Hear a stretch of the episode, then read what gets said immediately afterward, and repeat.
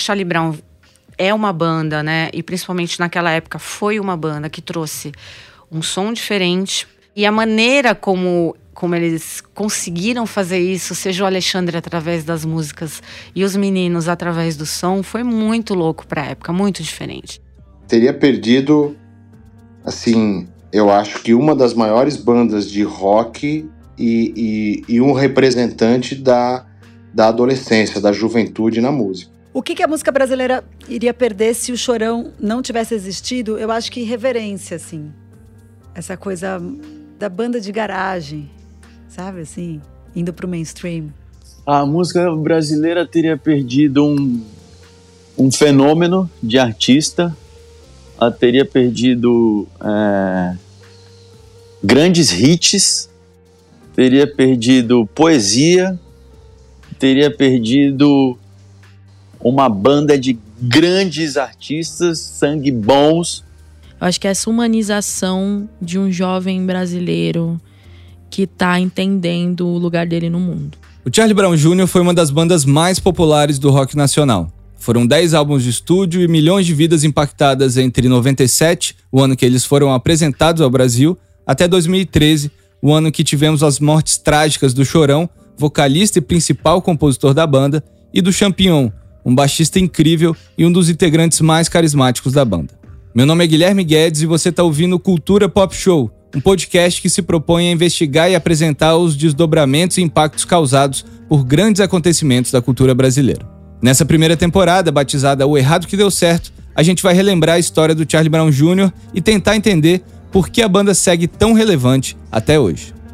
A gente fala agora de outra morte. O vocalista da banda Charlie Brown Jr., Alexandre Magno Abrão, Chorão, foi encontrado morto nessa madrugada no apartamento dele em São Paulo.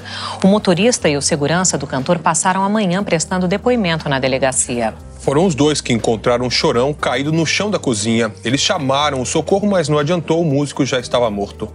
Champignon, que tocava na banda Charlie Brown, também esteve no prédio hoje de manhã contou que ele e Chorão brigavam e se gostavam como irmãos. A gente era muito amigo, apesar das nossas brigas, é, amizade de 20 anos, mas a gente era amigo. Um dos melhores amigos que eu tive na minha vida e era meu irmão. Chorão foi encontrado sem vida por seu segurança e seu motorista por volta das quatro e meia da manhã. O laudo da Polícia Técnico-Científica de São Paulo não deixou dúvidas. Intoxicação aguda por cocaína, uma overdose. Quando ídolos como Mamonas Assassinas, Cássia Eller, Marília Mendonça e MC Kevin se foram, o Brasil inteiro sentiu. São dias que a gente simplesmente não esquece. E amanhã do dia 6 de março de 2013 é um desses dias. Você lembra dessa manhã? Onde você estava? O que você estava fazendo quando você soube da notícia? Eu acordei com a mensagem de um amigo. Meu primeiro trabalho como jornalista foi numa rádio eu tinha combinado com ele que sempre que ele visse algo acontecendo, ou soubesse uma notícia importante, qualquer coisa assim, que ele tinha que me avisar. Nesse dia eu abri o celular e tava lá uma mensagem dele. Você viu? O chorão morreu. Por um segundo eu achei que era brincadeira, mas ele não era muito de brincar com essas coisas. Aí eu abri um site de notícias e tava lá estampado na manchete. De 1997 a 2013, o Charlie Brown Jr. vendeu mais de 5 milhões de discos. Se você começou a consumir música na era do streaming, talvez você não tenha muita noção, mas isso é muita coisa. O Charlie Brown está entre os 60 artistas que mais venderam discos na história do Brasil, segundo a Pro Música Brasil, a organização que compila os dados oficiais do mercado fonográfico nacional. O Charlie Brown Jr. acabou pouco antes do streaming chegar com tudo por aqui, mas ainda é um dos artistas de rock mais ouvidos do país.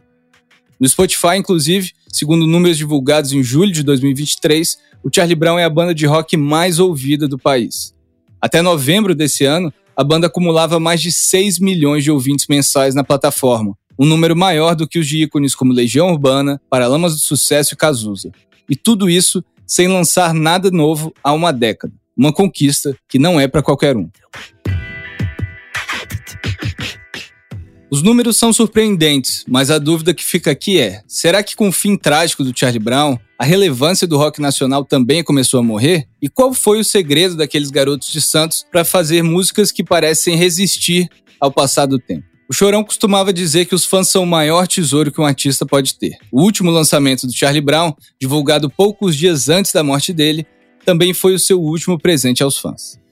Essa é a Luca, locutora da 89 FM, a Rádio Rock de São Paulo.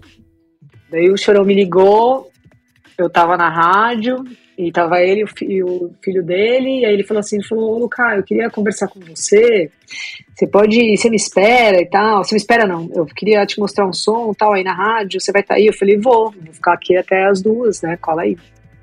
Aí duas horas, duas e meia, três, nada dele, fui embora. Aí depois ele acabou entrando no ar, depois um, com outro locutor, e aí ele me ligou de volta e falou, cara, eu queria te mostrar uma música, meu. Eu falei, vamos marcar, mas se some, caralho, tu fiquei te esperando aí, você sumiu.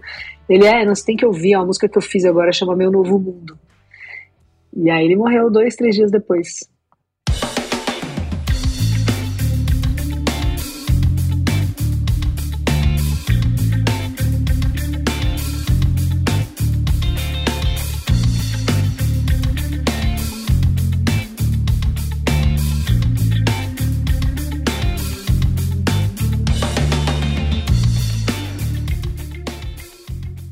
No dia 28 de fevereiro de 2013, praticamente uma semana antes de ser encontrado sem vida, o Chorão fez uma visita surpresa à 89 FM, a Rádio Rock de São Paulo.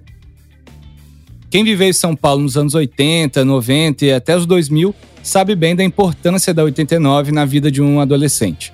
Foi ouvindo a rádio que várias gerações conheceram Titãs, Paralamas, Pitty, CPM 22 e o próprio Charlie Brown Jr. E foi lá que o Chorão conversou pela última vez com os fãs. Foi nessa visita à rádio que o Chorão apresentou Meu Novo Mundo, que seria o primeiro single do novo álbum da banda, o primeiro desde a volta de Marcão e Champion. Meu Novo Mundo faz parte de La Família 013, o último álbum lançado pelo Charlie Brown Jr., meses após a morte do Chorão. Além de reforçar essa ideia da banda como família, o título do álbum traz o número 013, que é o DDD de Santos, uma das maiores personagens dessa história toda. E é para Santos do fim dos anos 80 que a gente volta agora, para entender onde tudo isso começou.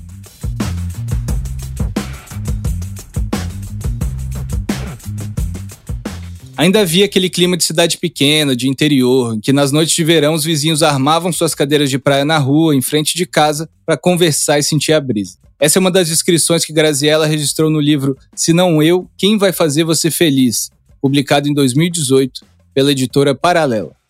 Então, né, Santos é, é uma cidade pequena, né? Naquela época, imagina, sem internet, era aquela coisa de todo mundo se reunir sexta-feira no bar X, sábado no lugar Y e domingo. É todo, então todo mundo se encontrava, sabia, mesmo que você não atuasse na turma, assim, mas você sabia quem eram os mais pá. Essa é a Graziela Gonçalves, a Grazon, viúva do Chorão. É nessa Santos, por volta de 87, que Chorão desembarca. Vindo de São Paulo para morar com o pai depois de um divórcio que dividiu a família, Chorão tinha 17 anos e era um moleque grande, cheio de marra e que não conseguia não chamar atenção por onde passava. E não é como se ele evitasse ser notado também. E o Alexandre era um cara que sempre se destacou muito, né? Ele andava com, com, com uma galerinha ali da Jorge Tibiriçá, né? Que inclusive nosso amigo, que acho que participou aqui do podcast, Maurício Cury, era dessa turma, então é uma amizade antiga. E ficava, e ele andava com rádio, skate. E quando ele chegou em Santos, aquilo tudo não tinha, não existia em Santos. Um cara de cabelo comprido, até existiam os metaleiros, óbvio. Mas ele não tinha um visual de metaleiro, ele não se vestia todo de preto, ele usava umas bermudas largas, sem camisa, todo forte, todo bonitão. E rádio, umas músicas diferentes. E briguento. Nossa, você soube que o chorão saiu na mão com não sei quem? Você sou... Nossa, mas ele sai com essa menina, com essa menina. Eu te falava, nossa, que medo, né, desse cara, né? Esse aí é aquele assim, com aquela placa bem grande, não, não se aproxime nunca. Perigo, danger, danger, sabe assim? Esse é Maurício Cury, advogado e amigo do chorão. Cultura do surf começou na cidade, né, uma cultura forte do Santos, Santos, meio de anos 70, final de 70, começo de 80 e depois veio o skate. Né? Então, assim, no reboque, depois de alguns anos, veio o skate. E assim, todo mundo andava pelas ruas. É, Santos, para quem não conhece, Santos é uma cidade dividida por canais, né? Então, canal 1, canal 2, canal 3, canal 4, canal 5, canal 6 e canal 7. E cada um desses canais é, existem turmas, existiam turmas de rua, né? Era muito comum ter turmas de rua. O que é turma de rua? Você ia para a escola de manhã de tarde ficava na rua com a molecada, né? Tudo muito próximo à praia, então uma cidade pequena, relativamente pequena, que o acesso para a praia é fácil. Então a diversão era jogar futebol, surfar, andar de skate, né? Essa, essa era Santos dos anos 80, anos 90. Chorão era diferente de tudo que a cidade já tinha visto. Tinha o cabelo comprido, ele gostava de andar sem camisa pelas ruas de Santos e sempre acompanhado do melhor amigo dele, o skate, uma paixão antiga que vinha ainda dos tempos de São Paulo. Esse é o Fábio Bolota, skatista da galera dos Ibiraboys e amigo pessoal do Chorão. A gente começou a andar de skate quando o skate estava realmente num certo boom, vamos dizer assim, o primeiro boom do skate, né? O skate no Brasil começou ali em 76, 74. 78 já tinha uma cena e foi quando começaram a construir as pistas de skate. Você ia numa loja de skate, tinha lá o Jornal de Skate, que era um jornal feito no Rio de Janeiro, que era gratuito. Tinha Brasil Skate, que já era uma outra revista, uma publicação do Rio de Janeiro também. As mídias todas eram do Rio, nos anos 70. E tinha as americanas, que a gente ia em bancas específicas e conseguia comprar skateboarder, que eram umas revistas importadas que a gente tinha como referência. Só que chegou no final dos anos 70, com o skate bombando, o skate morreu. É, chegou ali final dos anos 70, começo dos 80, o skate simplesmente sumiu. Assim, teve alguns fatores que contribuíram para isso, como a moda do patins surgiu, é, discoteca, e nessa o skate, como era a primeira grande onda, virou uma moda e todo mundo desencanou e falou: ah, vamos andar de patim e tal. E aí essa minha galera que começou a andar na minha, na minha época, né? Tudo novo, chegando em Ibirapuera, continuou. E os caras da antiga começaram a parar. Os mais vamos dizer assim, mais experts, né? E nessa a gente assumiu, vamos dizer, a cena do skate em São Paulo. Mas como o skate estava morto, as marcas também estavam praticamente acabadas, as revistas tinham acabadas do Rio de Janeiro tal, a gente ficou andando porque a gente gostava e era muito novo, né? Então a gente curtia andar de skate e encontrar a galera no Parque Ibirapuera. Virou uma referência o Parque Ibirapuera, virou tipo nossa segunda casa. Nessa época o esporte ainda era visto como coisa de vagabundo, mas quem andava não se importava, até curtir essa fama. Então ele começou a andar com a gente, começou a andar bem, começou a realmente praticar o freestyle, né, que era a modalidade inicial ali dele. Começou a andar muito e aí começou a fazer parte da cena, né? Correr campeonatos e aí ele começou a ter patrocínio.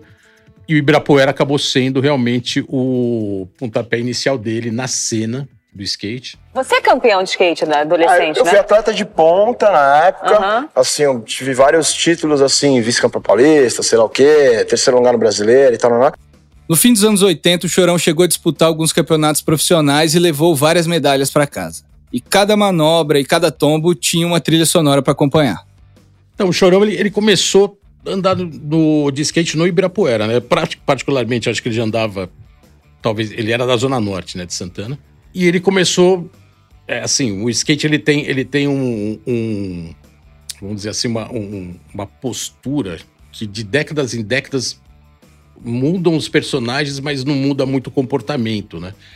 Então, do mesmo jeito que a gente chegou lá no Ibirapuera nos anos 70 e já tinha uma cena, já tinha skatistas, e a gente respeitou e viu de longe, ia lá ver o que estava acontecendo, ele fez a mesma coisa no Ibirapuera. A gente já estava no Ibirapuera andando, e ele chegou e ficou ali num canto, vendo de longe a gente andar.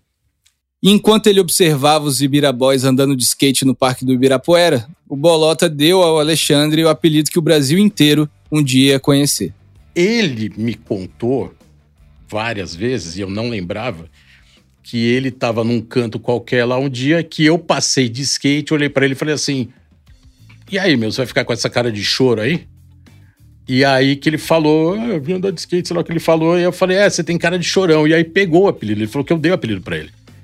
E aquela velha história que ele também falava, ele falava, quem bate nunca lembra, né? Quem apanha sempre e não esquece. Numa noite de 92, Chorão curtiu o show da banda paulistana Matrix no Rocas Bar.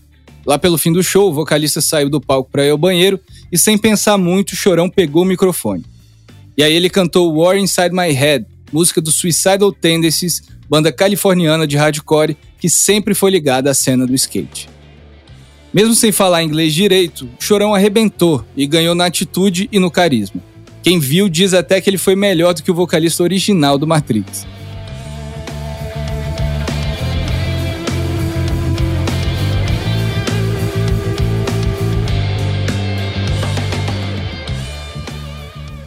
Chorão sempre dizia para os amigos que tinha vontade de ter uma banda para tocar nos campeonatos de skate. E esse sonho começou a se tornar realidade quando ele assumiu os vocais do WhatsApp, uma banda de Santos que já existia. Cantava em inglês e tal, ele curtia nessa época bastante som pesado, assim, Phil Anselmo, ele amava, Pantera. Nossa, ele, ele cantava daquele jeito. E ele tinha uma voz forte. Naquela época, comecinho de MTV e tal, então o que bombava, assim, tava começando até aquele, aquele boom do hard rock, então das bandas Bon Jovi, depois mais pra frente veio Guns N' Roses e tal, mas tinha um espacinho ali que até aparecia algumas bandas mais pesadas e tal, mas mesmo assim ele já conhecia, né? Também naquela época antiga que para dividir um som você tinha que levar uma fitinha para alguém gravar para você e aquilo valia ouro, aquela sua fitinha que você escutar e tal. E... Mas ele já cantava e tinha essa banda chamava WhatsApp. Aos pouquinhos esse formato foi mudando e foi nascendo o Charlie Brown. Mas, mas assim, show que eu tô falando, show em escola pública para 10 pessoas, né? Show em barzinho com 10, 15 pessoas. Não era Charlie Brown ainda, era banda local, né, regional. Os ensaios eram caóticos e mesmo cantando para ninguém, Chorão parecia que gritava para uma multidão. Depois de algumas mudanças na formação, o WhatsApp ficou sem baixista e o Chorão foi atrás de um substituto. Ele só não esperava que o escolhido ia ser um menino de 12 anos.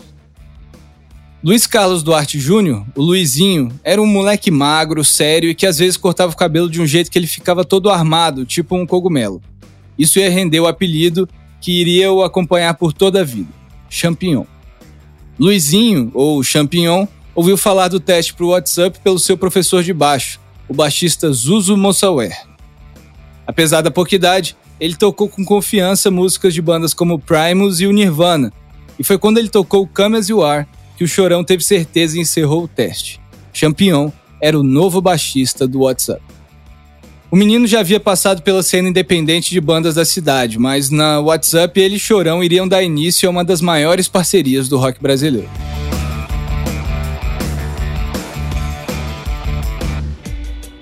O WhatsApp era mais uma entre várias bandas que formavam o underground de Santos. Praticamente todo mundo na cidade ou andava de skate, ou tinha uma banda, ou os dois.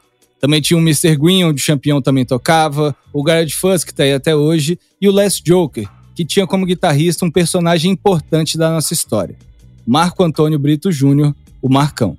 O WhatsApp estava tocando bastante no circuito underground, mas entre os compromissos do começo da vida adulta, a banda ficou parada por um tempo. O Chorão, ansioso, quis logo montar uma banda nova, de preferência mais pesada. Vale lembrar que naquela época o heavy metal e o hard rock invadiram o Brasil. Bandas como Guns N' Roses, Fate No More, Metallica e Pantera viraram febre por aqui. Isso sem falar na cena grunge, encabeçada por Nirvana e Pearl Jam. E entre a galera do skate, o punk e o hardcore californiano eram sons mais ouvidos. Para a banda nova, ele decidiu chamar o Champion e lembrou do Marcão, que todo mundo na cidade conhecia como um baita guitarrista. A formação se fechou com o Nando Baceto na outra guitarra e o Vini na bateria. Mas ainda faltava um nome que ia ser escolhido literalmente por acidente. Mas nome de banda é uma coisa meio complicada. Ao mesmo tempo que é tão simples, é difícil você achar um nome que, que tem uma sonoridade, que tem a ver com aquilo que você propõe, enfim, com a sua proposta.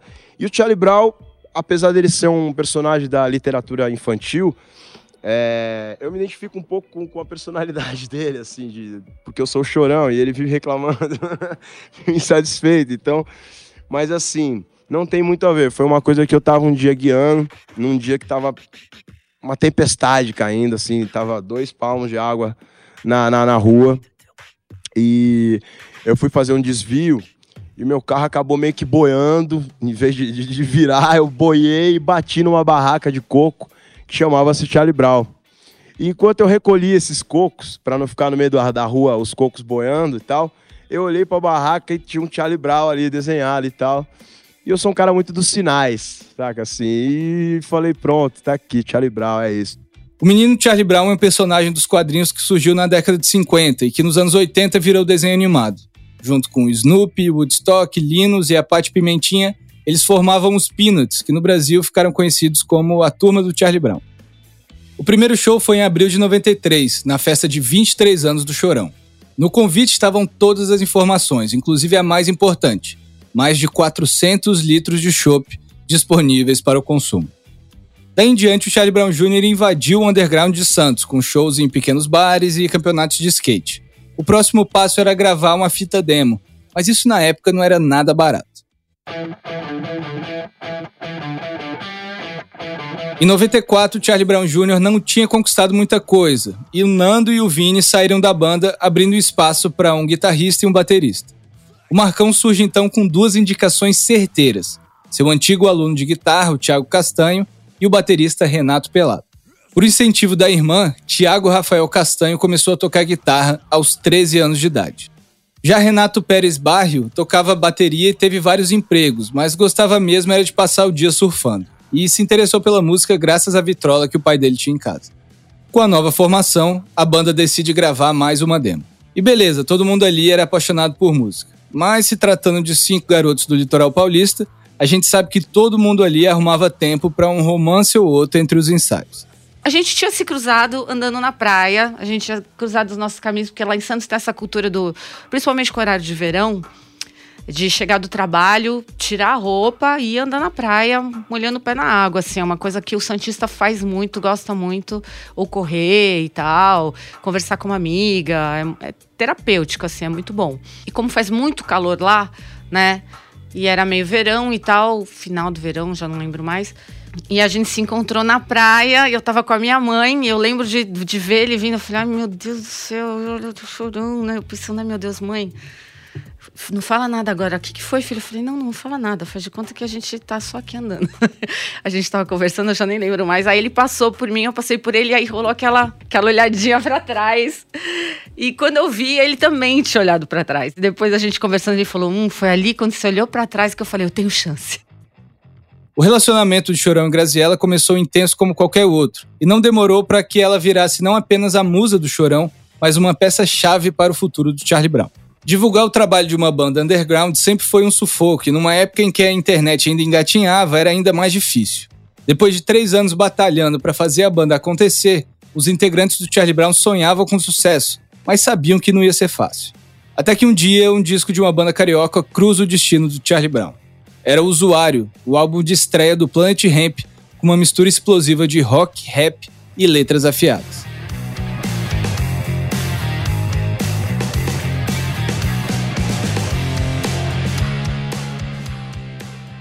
Graziella ouviu o som na rádio e teve certeza que o Chorão ia adorar aquilo ali. Ela correu numa loja, comprou o CD e os dois passaram a noite ouvindo sucessos como Mantenha o Respeito e Legalize Já.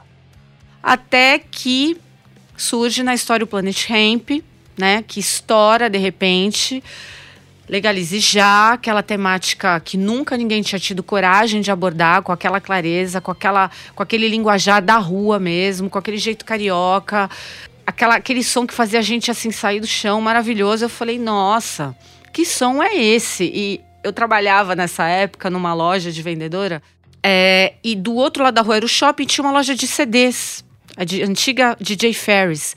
Primeira coisa que eu fiz, falei, meninas, eu já volto. Fui lá, oi, tudo bem? Vem cá, vocês têm Planet Ramp? Ai, tem, chegou. Falei, me dá agora. E nesse mesmo dia eu dei de presente para Alexandre e falei, escuta isso. Porque é isso, é isso aqui. E assim, poucos dias depois, eu não tenho muito mais assim essa noção do time frame, assim, de quanto tempo se passou, eu escutei na rádio que o, que, que o Planet Ramp vinha tocar, e no Guarujá. Ia ser numa casa não lembro qual era o nome mais. E aí aquilo ficou na minha cabeça. Aí a gente consulta aquele, aquele livro que já pertence ao museu que se chama Lista Telefônica. Aí eu fui, pesquisei, vi o nome da casa. Pá, o telefone é esse. Liguei. Alô, oi, tudo bem? Era uma menina que atendeu. Eu falei, é, eu posso falar pelo, com o responsável sobre o show que vai ter no próximo sábado do Planet Ramp? Ah, é o dono, ele não tá na casa no momento. Eu falei, tudo bem, que horas que ele tá? Ah, daqui a umas duas horas ele tá chegando. Aí aquelas duas horas, assim, não passava nunca. Aí liguei. Aí, eu falei, olha, que, que, quem tá falando? Meu nome é Graciela Gonçalves, eu sou. Agora eu dou risada, porque era muita, muita loucura, muito caô. Eu sou assessora de imprensa de uma, de, uma, de imprensa de uma banda aqui de Santos, chamada Charlie Brown Jr. E eu gostaria muito de. Acho que eu tenho um assunto de interesse para tratar com o Pedro. Então eu volto a ligar mais tarde. Tudo bem? Tudo bem. Aí ela liga no causão. Pedro, tá? Ele tá. O cara me atendeu. O que hoje já seria assim, né? Olá, boa noite. Oi, Pedro, boa noite, tudo bem? Eu sou a Graziela Gonçalves, eu já falei com a sua secretária, deixa eu me apresentar de novo para você. Eu trabalho com música, trabalho aqui na rádio também, e sou assessora dos meninos aqui do Charlie Brown. Você conhece, né? Já ouviu falar? Aí ele, não. Aí eu falei, ah, é que é uma banda nova, mas está fazendo muito barulho e tal, tem um público super fiel. E eu acho que acrescentaria muito no seu evento você colocar a banda, uma banda de Santos, e trazer um público legal de Santos para o seu show aí no Guarujá, para o show do Planet. O que, que você acha? Você topa? Aí ele, eu, eu acho que eu peguei ele tão de surpresa que ele falou assim: bom, se a banda topar, tudo bem. Eu falei, então se a banda topar, tudo bem. Tudo bem. Eu falei, então tá bom, me dá um tempinho. Aí desliguei o telefone e falei, pronto, e agora? A banda tem que topar. A chance que eles tanto esperavam finalmente tinha aparecido. Agora era fazer acontecer. E aí, isso era uma quinta. Imagina que o show ia ser no sábado. Aí a gente descobriu que é, Santos, na época, só tinha um hotel bom, né? Que era do Parque Balneário Hotel, que era o, o hotel que fica em cima do Shopping Parque Balneário. E a gente descobriu que eles iam chegar ali, naquele hotel, sete da manhã. Fomos para a porta do hotel, às sete da manhã. Porque até aí o Alexandre me falou: pô, eu conheço o D2 da cena do skate, eu acho que ele também lembra de mim e tal. A gente já se cruzou em alguns momentos. Eu acho que se eu chegar e falar com ele, acho que rola. Eu falei, beleza. Bom, de sete passou para oito, oito passou para nove, nove passou para dez. E aí a gente notou que tinha um outro cara sentado numa poltrona no saguão do hotel que também fazia assim uns gestos de impaciência olhando o, o, o relógio e não tinha celular, né, na época. E a gente começou a bater papo. Bom, no fundo ele era o alemão divulgador da banda que estava ali para receber os caras. Atravessamos a rua, vamos tomar uma cervejinha? Eu não bebo, no caso eles, eles sim. Vamos, vamos lá tomar uma cervejinha. E atravessamos a rua, sentamos numa mesa e a gente contou o que, que a gente estava fazendo lá. Eles falaram, cara, vocês são muito loucos. Mas o, o Marcelo, o D2, ele é muito gente boa. Se ele curtir o som, ele, ele, ele vai topar. Então tá, beleza. Bom, os caras chegaram quase três horas da tarde. Eu não tinha comido nada, eu já estava quase tendo um desmaio, assim, ó, de hipoglicemia. Mas tudo bem, os caras chegaram, os caras chegaram! Só que agora tinha que esperar os caras chegarem, se instalarem ficarem prontos para falar com a gente.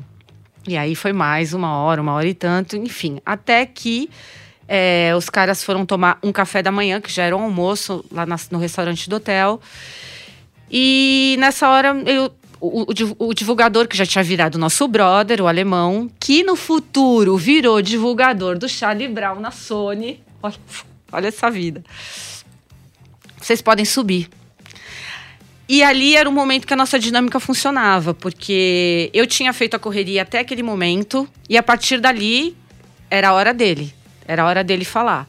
Um, porque ninguém sabia quem eu era. Outro, porque ele era o chorão do skate, do Ibira Boys, dos Ibira Boys, que era uma galera é, famosa do começo do, do, do, skate, anos 80, 90.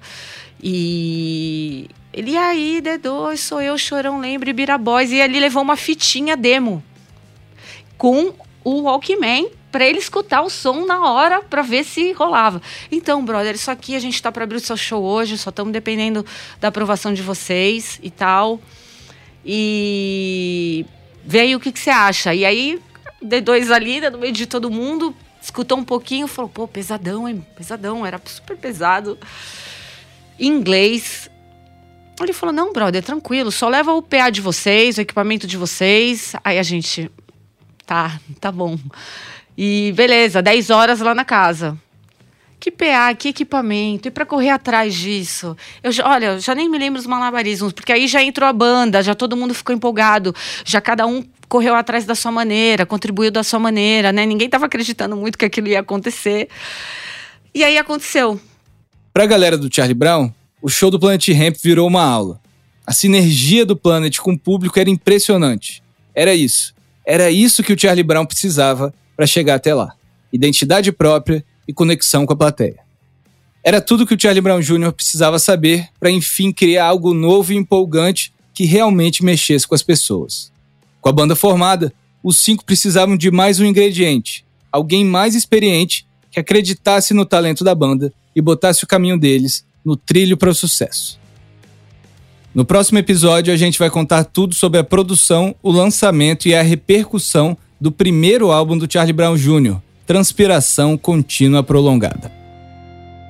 O Cultura Pop Show Podcast é um podcast original do Globoplay. Eu sou Guilherme Guedes, apresentador da primeira temporada, intitulada O Errado que Deu Certo. A produção é da Mood Content.